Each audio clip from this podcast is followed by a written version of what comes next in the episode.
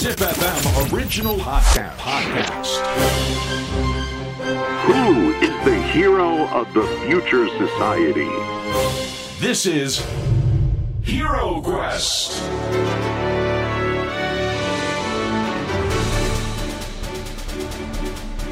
ナビゲーターの杉原杏里です小林玲奈ですこのプログラムは社会の課題を解決し豊かな未来をデザインするヒーローを探す聞く冒険プログラムですヒーロークエストモータースポーツが作る未来編。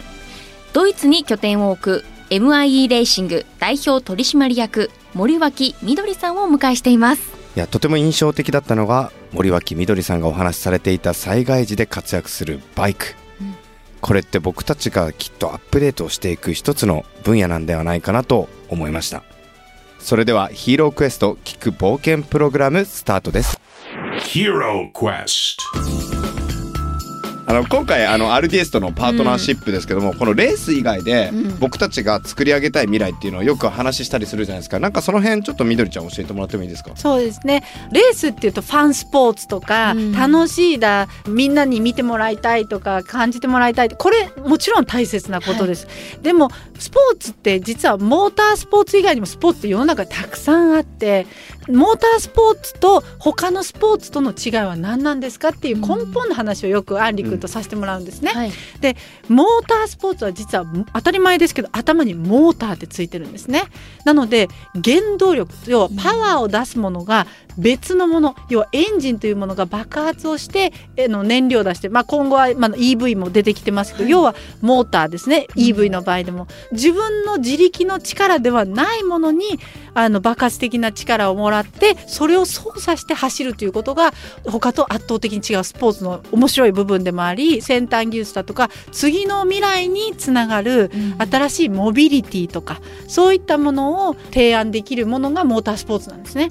でそういったことをいつもそのアンリ君と話をするんですけどそういったことって意外と一般の人たちもそうだし私たち同じ業界の人でもこういう話しないよねってどうしてもやっぱり勝ち負けの話ばっかりになってくるんですね。はいっていうのはやっぱり私競争の世界なので、あそこのメーカーがこんなものを出してきたとかこっちはこうだとかあそこのドライバーがあそこのライダーがとかっていう話ばっかりになっちゃうんですよ。はいでも私たち未来のことを考えたら今せ世の中が EV 化になっていく中でモーターの立ち位置であったりとかこれからの未来をどうやって伝えていくことで私たちが今までやってきたモータースポーツエンジンのモータースポーツとこれからあのもっとさらに到来するであろう EV のモータースポーツであったり業界ですね。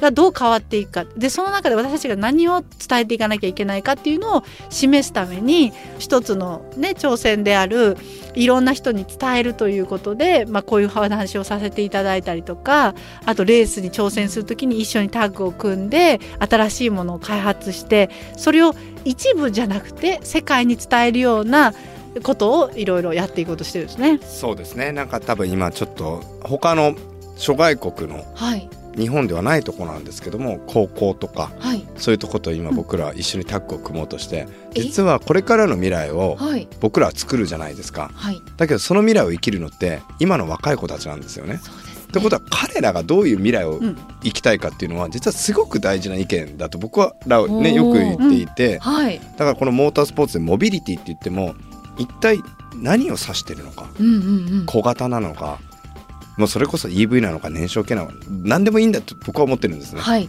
それ一長一短全部あるんで。だけども例えば玲奈ちゃんがご家族にうん。プレゼントしたいモビリティはどんな形なのかとかおー。そういうのをやっぱりどんどん TPO っていうんですかね。はい。いろんなの想像して考えていくと結構な種類ができるはずなんですよ。そうですね。結構面白いんですよねこれね、うん。でその中で僕よくあの森脇みどりさんからよく聞くのが「アンリ君ね」と「災害時に一番活躍するモビリティって何か知ってる?」って言われてほう「バイクやで」って言われたんですよね。うん。最初のまあ後半戦は多分四輪とか大型なもので物資を届けるっていうのはすごく大事だと思うんですけども、やはり災害の最前線になってしまうと道がもう崩れてしまってるじゃないですか、そこをバイクで行くと。でなんかそれをねみどりさんなんかいろいろとこれからなんですか？チャレンジしていこうと思ってるね、そうですね。実はう。ちの母も、はい。いつもあの、まあ、吉村の娘で、まあ、森脇の妻としてうちの母がいるんですけど母と昔から話してるのはやっぱりこういう危険なスポーツやってるが、まあ事実悲しいですけどいろんな方が亡くなられたりその,、うん。そのスポーツ上でも。でも同時にだからこそ私たちが生んでいる技術を人に返すことも何かしらできるんじゃないかっていう話でいつも昔から話してたんですね。で母が実はその消防隊の方たちと話をして立ち上げたのが、ライドエイドっていうのを立ち上げたんですけほどうプロのライダーたちが消防隊の災害救助隊にはい。登録をしまして大きな例えば災害が起きた時に、瓦礫の多いところで例えばトライアルの選手とか非常に特殊なライディングをされますので、はい。そういった方たちが救助に向かうもあもしくは救助っていうのはちょっといろんな法律がまた別なんですけど要は偵察に行ってこれが必要あれが必要っていうのをはいバックアップ、でいろんなことをやっていく中でもうすでに母はもう4年ぐらいこの活動をやってるんですけど、はい。非常にいろんなところからあの称賛されてるんですね。こういったことを立ち上げられた。ただ一つ問題はその彼らが乗る災害用のバイクっていうのが特化したものがまだないんですね。なるほど。であの帯に短したすきに流しじゃないですけど、はい。今のはあくまでもオフロードの車両だとかそのそれに見合った最低限のものを偵察するものがあるそうなんですけど、うん。そこに特化したその災害時の時に対応できるような二輪車をあの作りたいんだって母も言っていてで私もそのそれが世の中のためだし人を助けるっていうことを、うん。やっぱり大切にしたいのでそういう話をアンリ君にさせてもらったらぜひ今後作っていきたいよねっていう話をしていて人のためにも、ね。なんか例えば災害が起きて火災とか起きるじゃないですか、はいもう僕本当にロボット世代なんで、はい。ガンタンクみたいに両肩からあのホースをブワーって。じゃあその水どうするんだって言ったら、はい。い、やもうバイクで行けるからどっか川とかかはい。らずっと取ってきちゃってとか、はい。何でもいいんです。あの本当に中二病みたいなはい。発想でいいと思うんですよ。もうそこからそこから生まれるものも。生まれます生まれます、はい。だって仮面ライダーとか好きな方とかいらっしゃるじゃないですか、うんうんうん。あのバイクかっこいいなとかアキラみたいなあのバイクいいよなとかバットモービルとかね。そうですね。結構活躍してるんですよ二輪のバイクって。へえでもまたこれがこの災害用で作られたら、また幅広がりそうです。それこそ救助する側もそうですけど被災者うん、が乗れるような二輪もいいですよね。出てきたりとか。しかもちょっと行けないところだと、はい。今度はドローンとうんうんうん。連携して、めちゃくちゃブワーってドローンが10台ぐらいあのバイクのとこから出てきてすごい「行けドローン!」みたいな。はい。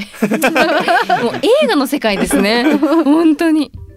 すごい。いやそれね本当にあると思うんですよ。で僕らやるべきなんですよね。うん。日本はやっぱり本当に災害が多いから、確かでその技術ってモータースポーツから来てたらまた面白いじゃないですか。にそうですね。結果としてあんまりね、まあ、今はいろんなレースがちょっと下火になったりとか、まあでも結構戻ってきてるんですけども、はい、これがまた昔の全盛期みたいに伸びていく理由がうん、循環型で戻ってきたみたいな。はいはいはい。これって自分たちにいつか戻ってくんだよねこの技術みたいな形で見るのも一つの手かなとは思いますよね。はあ。一つに区切らないはい。垣根を持たないってことが物事には多分必要だと思うんですね。うん。でこれはあくまでも私アンリ君が関わっているのはあの車のレースだったりバイクのレースだったりするんですけど、これってどんな分野の人にもつながっていてどうしても人って自分がいる場所を守らなきゃとかそこから出ちゃいけないとか特に日本って特にね出る杭は打たれるじゃないですけど、どうしてもこう実は発想や面白いことを考えてるんだけど表現したり実際やることに対して非常に勇気がない人が多いんですね。ですでねやっぱりその私やアンリ君といつも話してるのは、はい。私たちの活動がねまあいろいろ何やってんだってわ最初見えない間は言われるかもしれないけどそういうことに恐れをなすんじゃなくてこういうことだってできるんだよって、うん。そしたらその別にそのバイクや車じゃなかったとしてもそれを見てあ自分が何々ちょっとやっぱ音楽に挑戦しようなのか例えば土木なのか、うん。あの飛行機なのか分かんないですしもしかしたら食なのかもしれないけど、どんな分野でも挑戦しようとしてる人たちに何かしら伝えられるものがあるんじゃないかなっていうのもあって諦めないっていう私たちのその思いっていうのはいつも目標を持ってやってるっていうのはそこなんですよね。だからこのあれじゃないですかポッドキャストを聞いて、はい。絶対に俺だったら私だったらこれしたいなって思う人絶対いるはずなんですよ。さっきのバイクの話とかもそうですけど、はいはい。何言ってんだ杉原杏里はと。もっといいアイデアあるぞと。俺ならこうやるぞと。そう。でもそれが言葉を発することによって、うん。そのアイデアを共有できるじゃないですか。確かにそうですでねアイデアを共有できたらそれが達成される可能性ってすごく高まるんですよね。言葉に出さないとやっぱわからないので。間違いどんなことでもそうですけどやっぱ言葉に出していくっていうのは大事ですよね。大事ですよ。だってすごく。ね、うん。レイナちゃんはね、ハリー・ポッター 出たいんですもんね。出たいそうです。でも本当に私の場合は例えば海外そのキャストさんに会いたいとか、うん。ご一緒にしたいって言ってたらインタビューが決まったりとか。すごいね。やっぱりこの言葉に出していくと聞いてくれてる人もいるし、うん。その人がまたこう化学反応でうんそれをうまく救ってくれる人もいますもんね。いますいますだからあの結局言葉に出せば、うんその時はすごい恥ずかしいんですよやっぱりわかります。恥ずかしいじゃないですかしか何言ってんだって。しかもお前レベルでそれ言って何言ってんだよとか言われるんですけども、んそれって一時のものではい。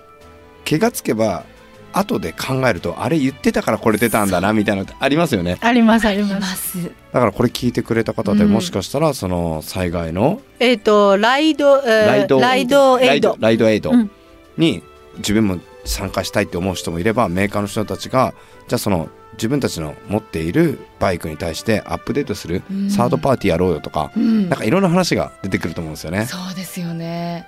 ねなんかちょっとビジネスの匂いしてきましたね。いつもそこや。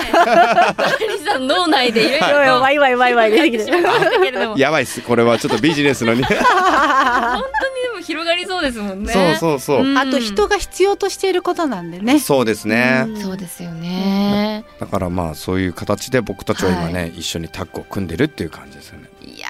すごいもう最強タッグですね。そうだね。はい。だってもう私たちのこの未来にも関わってくるっていう。そうそうそう。なんかあったら助けに行きまますから僕たち。はい最強のヒーローですね。あの VR つけて僕ドローンで助けに行きます。来ないんかい。遠隔で。遠隔遠隔でしか来ないんかい。